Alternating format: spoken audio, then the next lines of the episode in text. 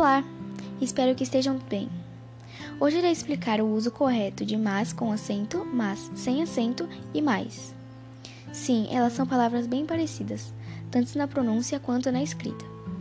Então vamos aprender a diferenciar elas?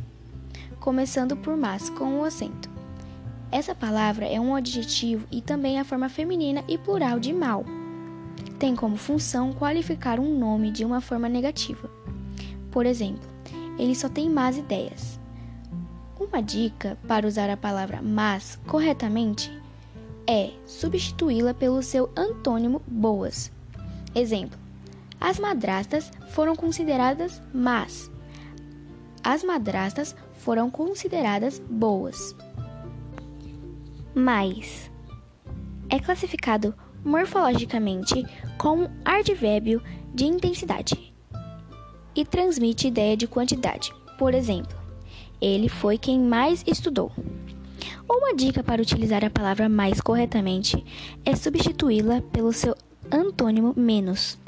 Por exemplo, ele quer sempre mais do que tem. Ele quer sempre menos do que tem.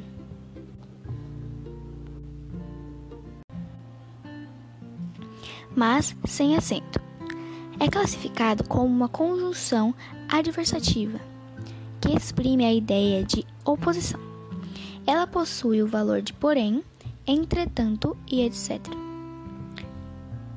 Exemplo: ela era bonita, mas solitária.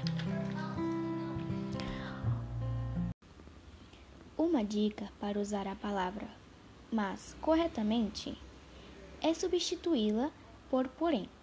Exemplo: ela se sentia mal, mas foi trabalhar. Ela se sentia mal, porém foi trabalhar. Bom, espero que tenham te ajudado. Esse foi o episódio de hoje. Tchau, até o próximo podcast.